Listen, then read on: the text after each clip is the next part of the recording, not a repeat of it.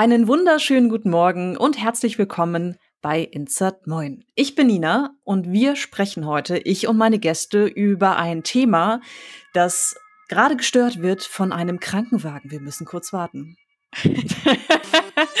das fängt gut an. Richtig schön.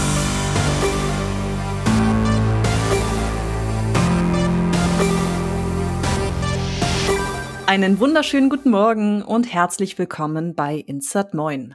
Mein Name ist Nina und ich und meine beiden Gäste sprechen heute über ein Thema, das leider nach wie vor relevant und aktuell ist und es wahrscheinlich auf absehbare Zeit bleiben wird. Und zwar ist das Sexismus in der Spieleindustrie. Wir reden seit Jahren darüber. Es gibt unheimlich viele Bemühungen, die Arbeitsbedingungen von Menschen aller Geschlechter in der Industrie zu verbessern. Trotzdem gibt es immer wieder neue Skandale, immer wieder die Frage, naja, tut sich wirklich etwas oder tut sich doch relativ wenig? Und genau darüber möchte ich heute mit den beiden Gästen sprechen, denn die, das ist ganz großartig, haben eine neue Initiative ins Leben gerufen, die sich mit Sexismus spezifisch in der deutschen Spielebranche auseinandersetzt. Die Initiative heißt Game In und wurde pünktlich zur Gamescom im August diesen Jahres publik gemacht. So, und jetzt möchte ich meine Gäste ganz herzlich willkommen heißen. Das sind Sophia Henning und Lena Laser. Hallo, ihr beiden. Hallo. Hi. Ganz herzliches Willkommen. Freut mich riesig, dass ihr dabei seid. Wir haben lang gebraucht, um diesen Termin zu finden, aber es endlich geschafft. Ja, und ähm, stellt euch doch am besten erstmal beide vor. Wer seid ihr unabhängig vom Projekt Game In, über das wir gleich sprechen werden? Lena, magst du einfach anfangen? Na klar. Also ich bin Lena, äh, hauptberuflich organisiere ich Friendly Fire und nebenberuflich bin ich noch Streamerin und Moderatorin. Und ja, das mache ich so neben Gamen. Sehr cool. Und Sophia? Äh, ich bin Sophia. ich bin äh, Projektmanagerin bei Nerdstar, wo wir vor allem äh, Produktionen und Livestreams durchführen. Das heißt, ihr seid beide Gamerinnen, aber beide primär so im Streaming-Bereich aktiv. Also im ne, Orga-Bereich spielt aber selbst auch, also Lena, du sowieso mit deinen Streams und ähm, ihr seid beide wahrscheinlich schon super lange mit, mit dem Gaming-Kontext aktiv, oder? Schon, ja. Ja, also ich komme tatsächlich aus dem Marketingbereich im Gaming-Bereich. Ich habe früher bei Ubisoft gearbeitet im Marketing. Daher komme ich ursprünglich in der Gaming-Szene quasi. Ach, spannend. Wie kam es dann zu dem Wechsel? Also ich habe da ähm, tatsächlich einfach nur angefangen und äh, dann dachte ich mir danach, ja, vielleicht will ich doch noch mal was anderes außer die Gaming-Branche sehen Hab's natürlich direkt bereut und bin jetzt wieder zurück. oh wow, okay, da können wir dann vielleicht gleich noch mal drüber sprechen, wenn du das möchtest. Muss aber nicht. Wir können auch übergeordnet über das Thema reden. Ähm, das habe ich ja gerade schon angeschnitten. Also ihr habt entschieden, ihr möchtet selbst etwas tun, um die Arbeitsbedingungen in der Spielebranche zu verbessern. Und vielleicht sagt ihr einfach auch mal kurz mit eigenen Worten, was ist Game In? Was ist dieses Projekt? Und was hat euch persönlich dazu bewegt, es ins Leben zu rufen? Also, das ist schon richtig gesagt. Game In ist eine Initiative, um ähm, ja, äh, radikal gesagt, den Sexismus in der deutschen Gaming-Branche zu bekämpfen. Ich glaube, das werden wir pessimistisch gesehen wahrscheinlich leider nie komplett ganz schaffen, aber wir möchten zumindest unser Bestes geben, die Situation zu verbessern für alle Beteiligten. Und ähm, wie wir das vorhaben, darüber reden wir ja sicherlich im Verlauf des Gesprächs und was wir da vorhaben. Aber Game In ist eben zum einen diese Initiative und soll aber auch eine Art Community bilden für Frauen in der Branche oder Flinter und divers gelesene Menschen. Und ja, ich weiß nicht, ob Lena da noch irgendwie was ergänzen, korrigieren möchte. Ähm, ich stimme vollkommen zu. Sehr gut, schon mal bis hierhin. Und wie wir dazu gekommen sind, ist einfach, dass uns äh, allen, wir sind ja noch mehr Gründungsmitglieder, ähm, immer wieder hier und da, entweder im eigenen Umfeld oder bei unseren Freundinnen, Bekanntenkreis, Sexismus aufgefallen ist und sei es jetzt eben im privaten oder beruflichen Kontext. Man sieht es ja auch sonst einfach in keine Ahnung, Marketingkampagnen, Online-Chats, äh, sowohl in Multiplayer-Games oder Streams und so weiter und so fort, ähm, dass einem da Sexismus einfach immer noch alltäglich begegnet. Und wir dachten, ähm, es wird mittlerweile sehr viel darüber gesprochen, was äh, im Ausland passiert, vor allem auch aufgedeckt, aber es wird sehr wenig darüber gesprochen, was innerhalb der deutschen Branche passiert. und wir gesagt haben, warum spricht das eigentlich niemand an? Warum nimmt sich niemand diesem Thema an?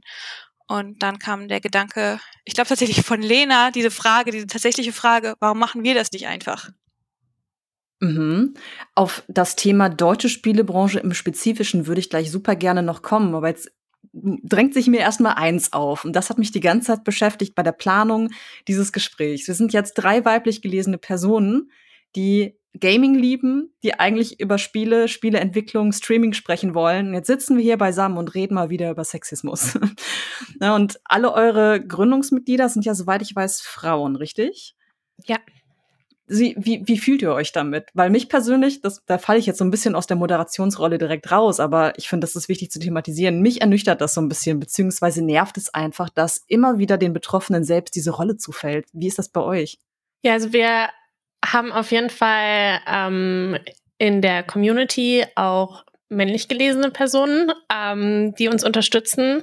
Jetzt natürlich noch nicht im Kernteam, aber dafür wären wir auch auf jeden Fall offen. Und ja, natürlich ist es die eine Sache, dass man, also dass wir jetzt uns darum kümmern müssen, in Anführungszeichen, aber es ist ja auch quasi ein erster Schritt. Wir haben super viele äh, Männer in unserem Umfeld, die genauso denken wie wir, die das unterstützen und so. Und das ist natürlich der Hauptteil der Community ist weiblich gelesen, aber ich glaube, dass das trotzdem schon ein Thema ist, das man gemeinsam angeht. Natürlich wird man immer wieder angefragt für dieses Thema, aber wir haben es angenommen und wir sind jetzt bereit, da auch da zehnmal drüber zu reden und hoffen, dass es irgendwann ankommt und was verändert. Also wir sehen das trotzdem noch sehr positiv.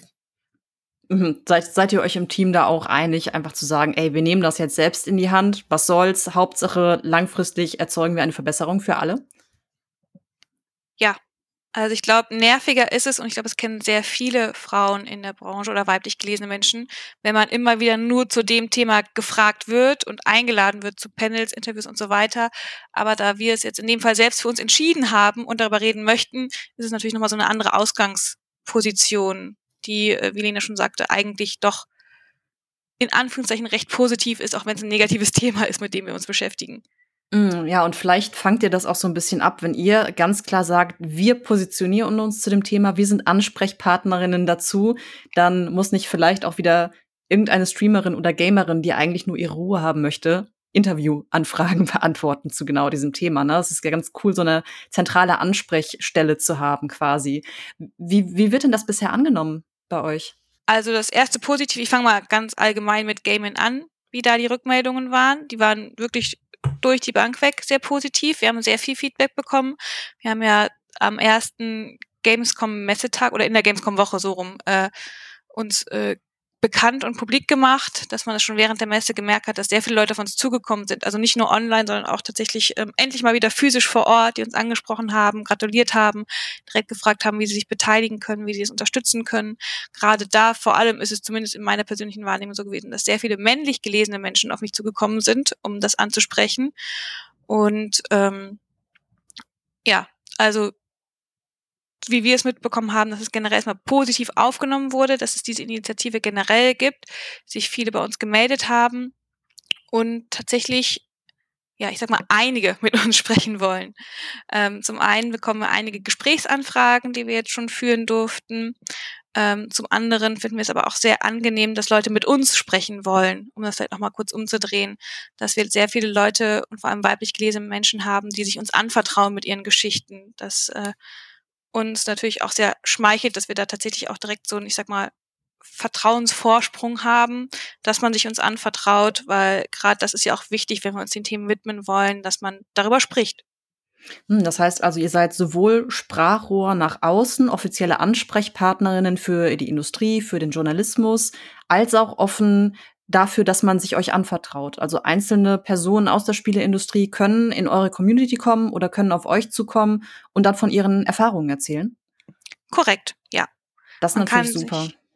Zum einen äh, anonym an uns wenden, aber wir haben auch Personen gehabt, die tatsächlich äh, uns im Einzelgespräch direkt ansprechen. Also eines der Gründungsmitglieder oder ja, die einfach auf uns auf uns zukommen. Und das führt mich dann direkt zu der Frage, wie sieht denn aktuell die Situation in der deutschen Spieleindustrie aus, sowohl auf Basis dieser anekdotischen Evidenz, die ihr gewinnen konntet, als auch vielleicht auf Basis von, von offiziellen Daten? Welche Informationen liegen euch da eigentlich vor und welches Bild zeichnen die von der deutschen Spieleindustrie, vielleicht auch im internationalen Vergleich?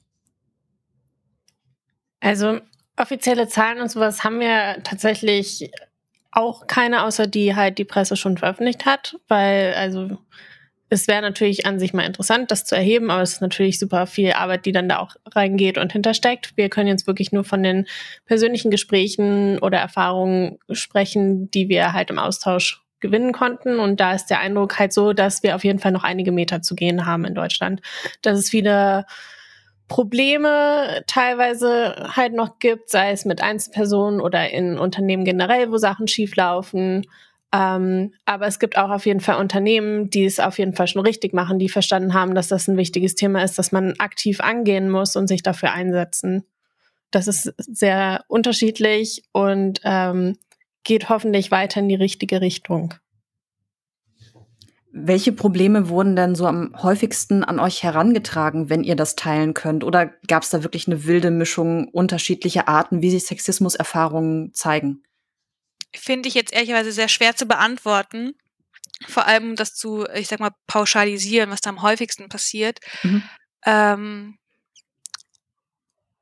wenn ich es versuchen müsste, würde ich sagen, Übergrifflichkeiten einfach tatsächlich. Also sie müssen jetzt nicht ähm, physisch sein, aber tatsächlich auch sehr viel verbal, was immer noch passiert.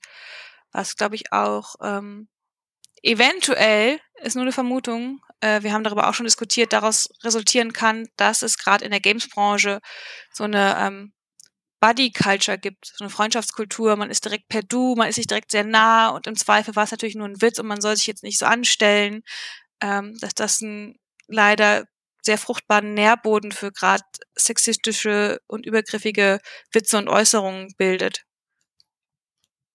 Mhm ja, das ist, ist ja ein Problem, wenn man ne, als angehörige Person einer marginalisierten Gruppe in eine Situation kommt, wo eine, eine andere Mehrheit besteht. Die Mehrheit tendiert ja sehr dazu, sich, sich zu schützen. Ne? Also dann die andere Person, die andere in Anführungsstrichen auszugrenzen und ähm, damit die Erfahrung noch zu verschlimmern. Also das ist etwas, was, was man ja leider sehr, sehr oft hört.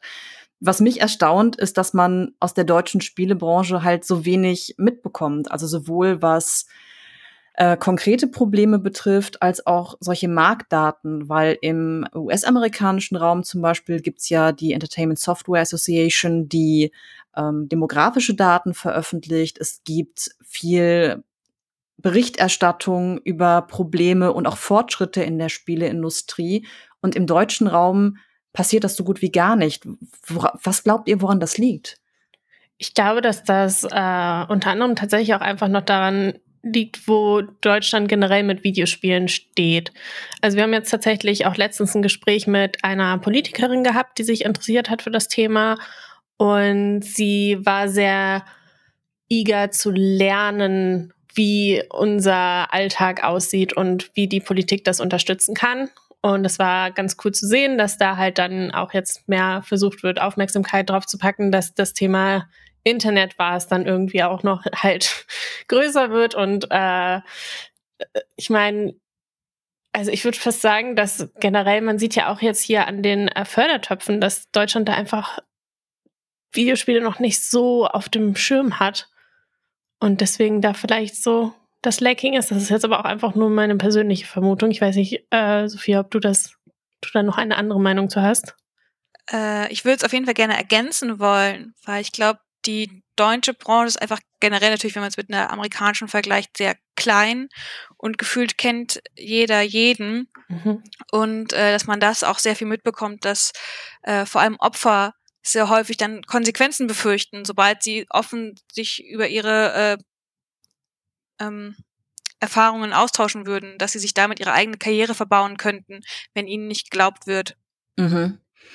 Ja, es interessant, ne, dass es, äh, dass wir so wenige Erkenntnisse bisher dazu haben und aus welchen Gründen. Aber es stimmt natürlich so. Also gerade der Punkt, dass die deutsche Spieleindustrie irgendwie sehr stiefmütterlich behandelt wird, ähm, noch so ein bisschen im Hintergrund steht, obwohl sie eigentlich total wichtig ist. Und damit fallen natürlich auch Probleme hinten über oder genießen einfach nicht so viel Aufmerksamkeit. Umso besser, dass ihr euch jetzt damit auseinandersetzt. Und ihr macht das ja auf verschiedenen Ebenen.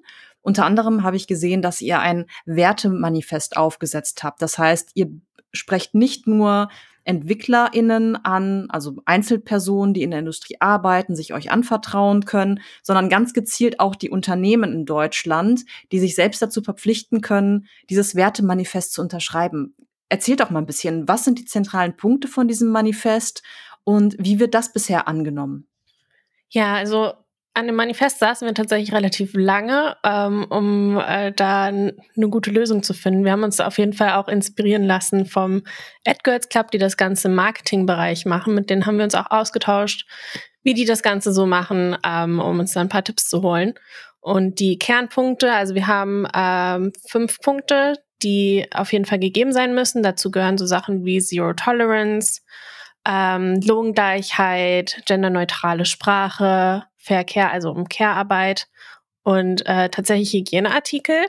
Das mhm. sind so die Punkte, die uns, äh, wo wir dachten, okay, äh, das ist das Mindestmaß, was gegeben sein muss, dass das irgendwie funktionieren kann. Und dann haben wir tatsächlich noch ähm, Ziele, die erreicht werden sollen.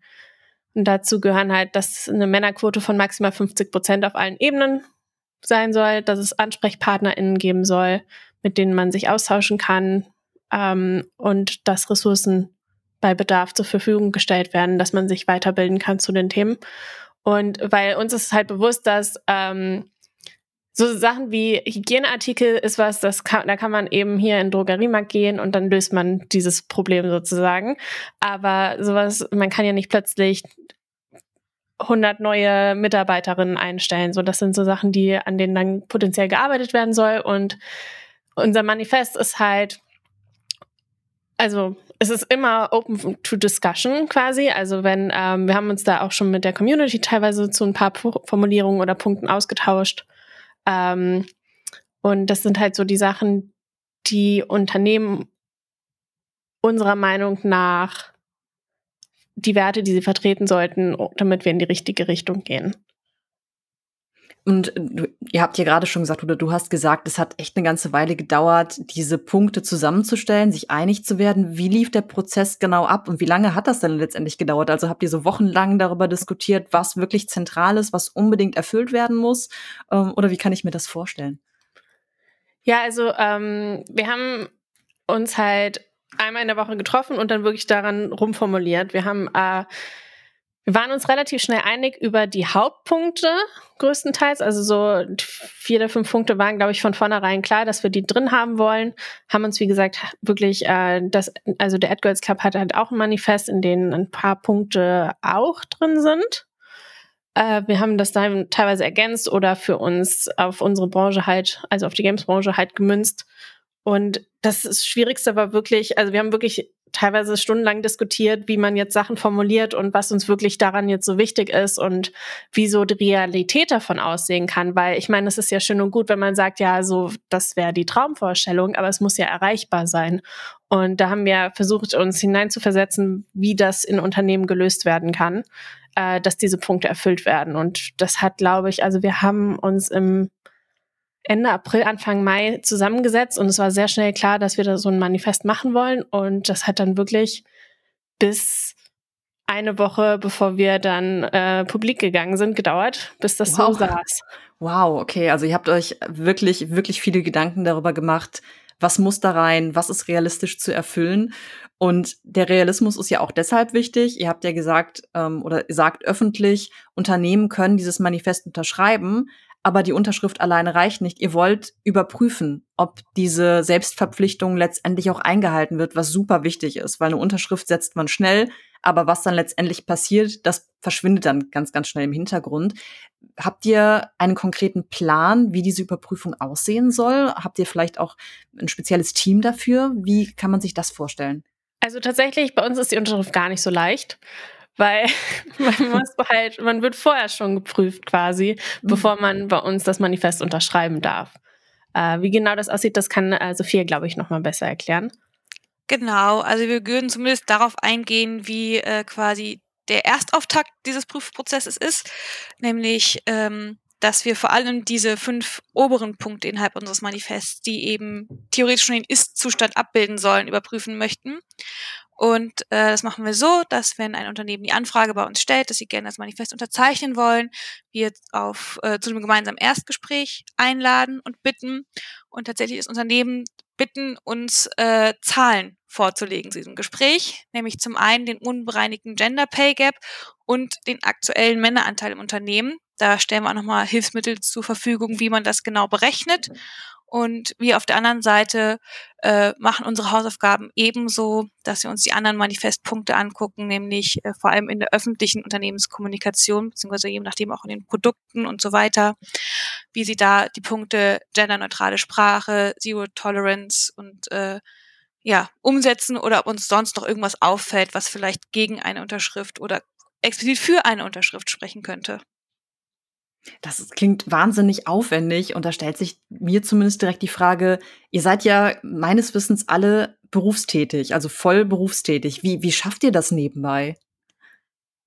Also wir nehmen uns einfach alle irgendwie Zeit dafür. Das ist dann auch sehr unterschiedlich. Jeder hat mal irgendwie eine heiße Phase, wo man nicht so viel kann und wir versuchen das irgendwie, jeder hat so langsam seine Nische, ähm, wo sie drin sich spezialisiert quasi, aber wir sind auch auf jeden Fall noch gerade am Ausbauen, dass wir noch ein bisschen mehr Unterstützung bekommen, weil wir nicht alles so schaffen, wie wir es gerne würden und wir würden gerne schon mehr machen, aber Zeit ist tatsächlich ein Problem für uns noch. Aber das ist doch ein perfektes Stichwort. Dann nehmen wir das einfach vorweg. Wie kann man euch denn unterstützen, wenn man das möchte? Sucht ihr aktiv nach ähm, Mitgliedern, die wirklich im Kernteam aktiv sind? Oder kann man, wenn man einfach Mitglied der Community ist, irgendwas für euch tun? Welche Möglichkeiten hat man, euer wichtiges Vorhaben zu unterstützen?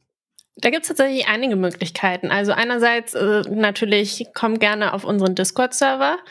Ähm, der, äh, wo man sich gerne austauschen kann. Man kann uns auch einfach direkt anschreiben, wenn man wirklich denkt, hey, ich kann zum Beispiel sehr gut Social Media, äh, ich würde euch gerne da unterstützen und dann kann man sich kennenlernen und gucken, ob das passt. Das wäre voll cool. Oder wenn man, keine Ahnung, wie, äh, wenn man Events organisieren kann oder wenn man irgendeine Expertise hat und denkt, man kann irgendwas unterstützen, einfach uns ansprechen und äh, wir lernen gerne alle Leute kennen. Ähm, oder wenn man denkt, ah, das so viel Zeit invest habe ich jetzt eigentlich nicht. Es reicht auch einfach, wenn man Sachen teilt oder ähm, auf Social Media oder ein bisschen aufmerksam macht oder einfach wirklich davon erzählt oder sich halt für die Werte einsetzt, sprich die Werte auch wirklich lebt. Das sind alles Sachen, die helfen und die gut sind je nachdem, wie viel Bock man hat. Okay, also es gibt unterschiedliche Möglichkeiten, sich mehr oder weniger intensiv einzubringen. Das ist natürlich genau. super hilfreich. Und äh, ihr habt ja, also das habe ich gerade schon erwähnt, eine richtige Community aufgebaut oder seid gerade im Prozess, das zu tun, unter anderem auf Discord. Welche, welche Ziele habt ihr für diese Community? Also wollt ihr vor allem einfach eine Discord-Gruppe, die sich nett austauscht, wo man so ein bisschen über die Zustände in der Industrie sprechen kann? Oder was genau habt ihr damit vor? Genau, also an sich soll es äh, vor allem auch als Safe Space dienen für Personen, sich dort auszutauschen. Deswegen ähm, auch da machen wir so einen Mini-Verifikationsprozess, äh, dass dann nicht jeder direkt äh, drauf losstürben und alles mitlesen kann. Äh, da versuchen wir, dass sich die Menschen äh, möglichst wohl bei uns fühlen. Auch da kann man uns jederzeit ansprechen, wenn man merkt, ah, da ist jetzt gerade eine Person gejoint, die ich eventuell problematisch finde, dass wir darüber reden können und gemeinsame Lösungen finden. Und ja, es soll ähm, an sich als äh, Ort des Austausches gelten, aber auch als äh, Think Tank, dass wir gemeinsam auf Lösungen kommen, weil ähm, so muss und soll es ja gar nicht sein, dass wir sieben Gründungsmitglieder von Game In äh, alles alleine machen, sondern wir natürlich gerne alle vertreten möchten und da hilft es uns natürlich auch möglichst viele Meinungen, Erfahrungen und Ideen und Input zu hören. Deswegen freuen wir uns da einfach, wenn wir allgemein in den Austausch kommen, sei es jetzt in geschriebener Form, in den verschiedenen Text-Channels. Und letzte Woche haben wir auch zum ersten Mal so ein, ähm, ich glaube, wir müssen dafür nochmal ein bisschen besseren Begriff finden. Wir haben es immer das große Meeting genannt, weil wir uns eigentlich immer wöchentlich äh, eben zu siebt getroffen haben und gesagt haben, wir wollen auch ab und an den Kreis mal öffnen und alle auf dem Server einladen, die Bock dazu haben, mit uns ins Gespräch und in den Austausch zu gehen, also direkt äh, verbal. Und das, wie gesagt, haben wir letzte Woche gemacht, was auch wirklich eine sehr angenehme Atmosphäre und wie ich fand auch tatsächlich sehr produktiv war, dass wir über verschiedene Themen sprechen konnten, so direkt. Und ähm, also wenn ihr das publik machen wollt, was waren dann unter anderem die Themen, die ihr da besprochen habt? Mhm. Ähm, das äh, größte Thema, glaube ich, was uns aktuell beschäftigt, ist tatsächlich, wie wir die äh, allgemeine Eventlandschaft für alle ein bisschen sicherer gestalten können, weil auf den Events passiert oder kommt es noch zu den meisten Übergriffen und Übergrifflichkeiten, äh, wie man da agieren kann und vor allem gerichtet an EventorganisatorInnen, ähm, weil wir da jetzt auch schon mit einigen im Gespräch waren. Was passiert eigentlich, wenn ein mehr oder weniger bekannter Predator auf dem Event ist? Ähm, reicht das, wenn man sich irgendwie per E-Mail dort meldet oder irgendwie auf die Person zugeht, mit denen das Gespräch sucht? Was muss tatsächlich eine Grundlage sein für EventorganisatorInnen, dass sie ähm, problematische Personen eventuell ausladen, was gar nicht so einfach ist? Oder ähm, wie wir einen Rahmen schaffen, dass sich alle möglichst sicher fühlen, weil das haben wir tatsächlich auch schon sehr oft gehört, dass manche einfach bestimmte Events meiden, weil sie befürchten, mit den und den Personen konfrontiert zu werden. Oder dass generell irgendwas passieren kann. Ähm, muss nicht mal an bestimmten Personen liegen. Was wir da an Safe Space Policies und Safe Space Beauftragten und alles, was darüber hinausgeht, machen können. Und ähm, ich will jetzt nicht sagen, dass wir da jetzt schon die super Lösung gefunden haben. Aber es war auf jeden Fall ein sehr inspirierender erster Austausch dazu, auf dem man jetzt aufbauen kann. Mhm. Habt ihr vielleicht konkrete Positivbeispiele, auf welchen Events das schon gut läuft? Ähm, was mir zuletzt sehr positiv aufgefallen ist, ist tatsächlich die äh, Polaris Convention in Hamburg die äh, ein System verwendet haben, was man jetzt, zumindest ich persönlich, äh, vor allem irgendwie im Clubbereich mitbekommen hat, nämlich, äh, dass man auf Events ein Safe Word etabliert, an dem man sich oder mit dem man sich an bestimmte Personen, Sicherheitspersonal, Mitarbeitende, Volunteers wenden kann, um zu signalisieren, ich bin gerade in einer Situation, in der ich mich nicht wohlfühle, hol mich hier raus. Ähm, da muss man allerdings noch gucken, was passiert nach dieser Situation äh, oder ist es nur dieses, ich werde herausgeholt und wie geht man dann darüber hinaus, wie verarbeitet man das, wie geht man damit um, was sind mögliche Konsequenzen, aber generell erstmal das zu kommunizieren an die BesucherInnen und eine Möglichkeit zu schaffen, dass einem geholfen wird, ähm, habe ich so, wie gesagt, auf Gaming-Events zumindest bisher noch nicht gesehen. Mm, das stimmt. Ich kenne auch in erster Linie diese klassischen Safe Space Policies, wo eher allgemein verkündet wird, was nicht toleriert wird. Aber die mhm. Frage stellt sich dann wirklich, okay, wenn es Probleme gibt, wenn diese Safe Space Policy nicht respektiert wird, was passiert dann eigentlich? Denn oft ist es ja so, dass dann die Opfer weichen müssen, ne? dass die aus der Situation mhm. rausgezogen werden oder sich selbst zurückziehen und dann diesen öffentlichen Raum, die Teilhabe daran verlieren. Das ist echt ein komplexes Problem. Genau. Ja, finde ich ja. super, dass, dass, ihr euch darüber Gedanken macht und versucht, das zu lösen oder zumindest äh, Lösungsansätze zu entwickeln. Mhm.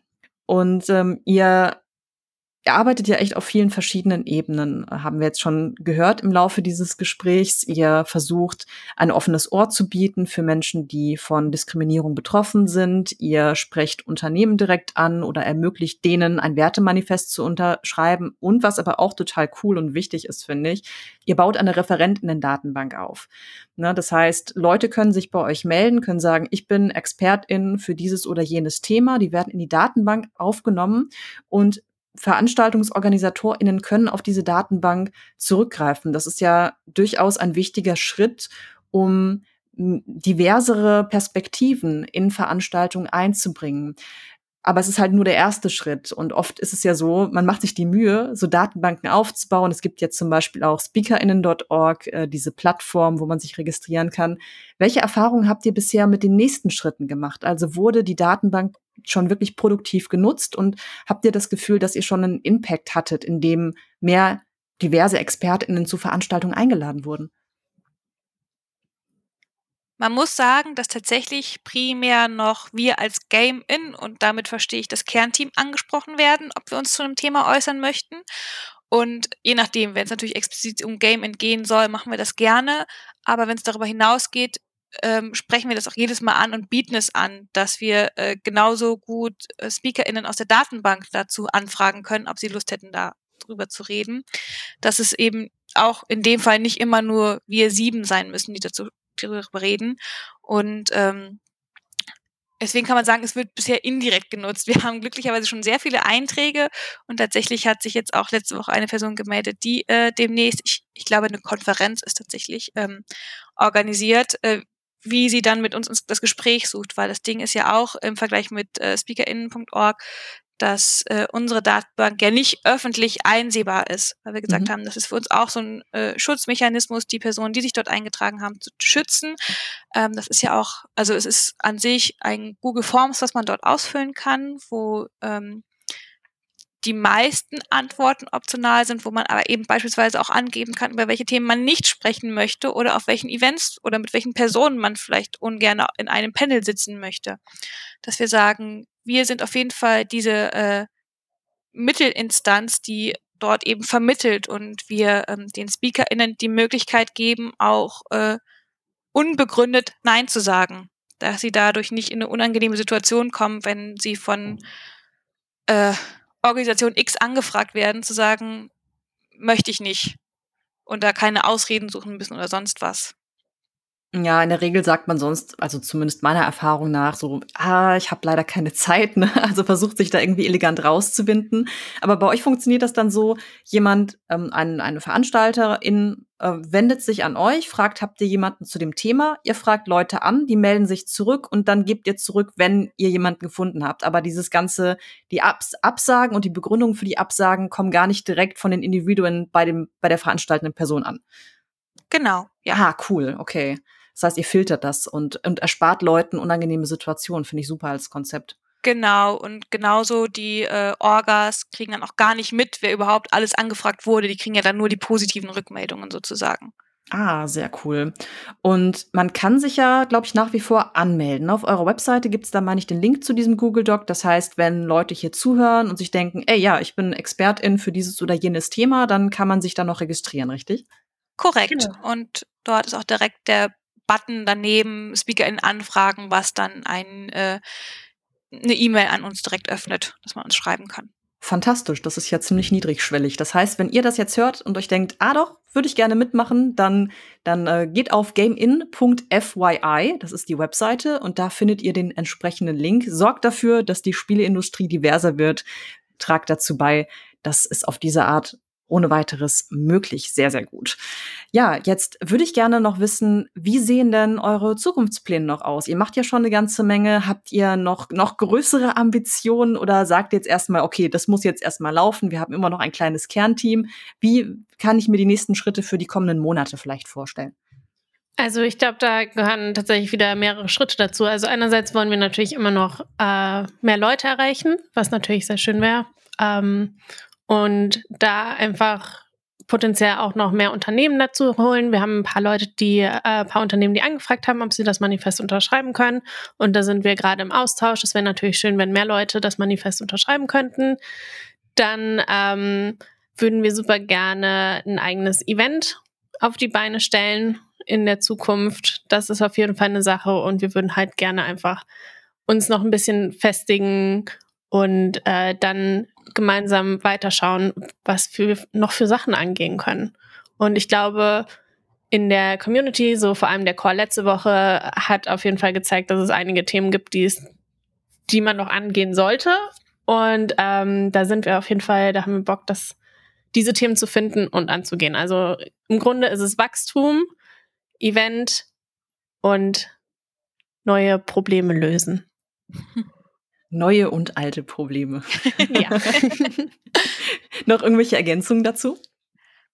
Nee, also wir haben uns generell einfach viel vorgenommen. Ich glaube, so kann man es gut zusammenfassen. Das kann man jetzt schon festhalten. Ne? Wie gesagt, ihr seid ja echt super ambitioniert, gerade mit einem noch relativ kleinen Kernteam. Alleine die Überprüfung, der, der ne, das, das äh, Unternehmen sich qualifizieren für euer Wertemanifest und dann auch langfristig diese Werte einhalten, das ist ja eine Mammutaufgabe. Und wenn ihr jetzt noch sagt, ja, wir wollen vielleicht noch eine Veranstaltung machen, ich finde es großartig und ich hoffe sehr, sehr, sehr, dass ihr ganz viel Unterstützung bekommt und dass das klappt, auf dass die Situation sich auch hierzulande verbessern wird. Und jetzt würde ich gerne ähm, positiv ausklingen aus dem Gespräch. Und zwar mit der Frage, gibt es Entwicklungen in der deutschen Spieleindustrie, die euch jetzt schon große Hoffnung machen oder vielleicht auch punktuell Ereignisse, die euch positiv gestimmt haben? Also ganz oberflächlich, der erste Gedanke, der mir kommt, ist natürlich einfach das sehr, der sehr große positive Zuspruch dazu.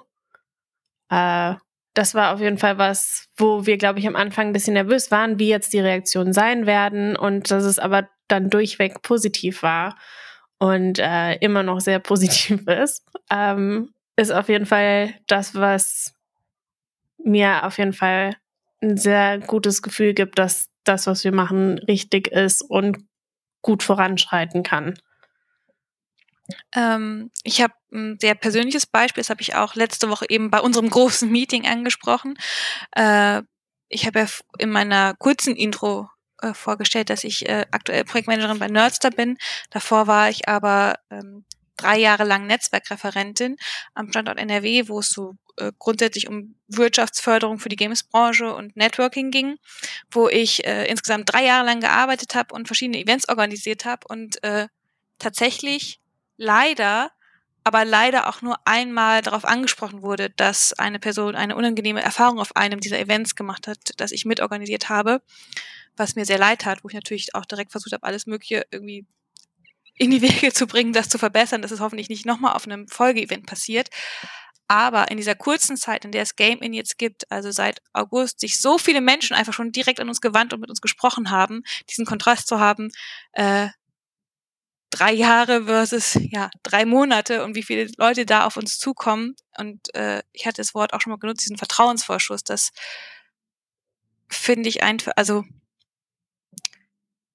es ist immer blöd, positive Worte zu nehmen, aber es freut mich, weil es ja eigentlich um negative Themen gibt, dass aber man sich wohlfühlt, mit uns darüber zu reden. Mm, ja, das zeigt ein, ein großes Vertrauen in, in euch individuell und in Initiative, was natürlich eine wichtige Voraussetzung ist für deren weiteres Gelingen. Also auf jeden Fall ein sehr schönes Beispiel. Ja, dann Möchtet ihr gerne noch etwas ergänzen? Möchtet ihr noch etwas zum Projekt sagen? Weil ich habe meine Fragen soweit gestellt und hoffe, dass jetzt relativ klar geworden ist, was ihr da eigentlich aktuell macht. Aber ergänzt gerne noch, wenn ihr möchtet. Ich glaube, an der Stelle kann man nur noch mal sagen, joint gerne im Discord, folgt uns auf Social Media, lebt unsere Werte äh, oder äh, sagt uns auch, wenn wir falsch liegen, ähm, diskutiert mit uns und äh, wir freuen uns auf neue Gesichter und äh, was wir erreichen können, hoffentlich. Punkt. Fantastisch. Sehr, sehr, sehr, sehr schöner Abschluss. Vielen Dank euch beiden für das tolle Gespräch. Vielen Dank für euren unermüdlichen Einsatz jetzt und in Zukunft. Und vielen Dank an alle, die jetzt zugehört haben. Wenn ihr Fragen habt an die beiden oder an den Rest des Teams, es wurde ja gerade schon gesagt, ihr könnt das Team äh, per Discord erreichen, über die Webseite. Und ich gebe natürlich gerne auch Fragen weiter. Das heißt, wenn euch irgendwas auf der Seele brennt, dann schreibt auch gerne in unseren Discord-Kanal und dann leite ich das entsprechend weiter. Habt einen wunderbaren Tag und bis bald. Tschüss. Tschüss.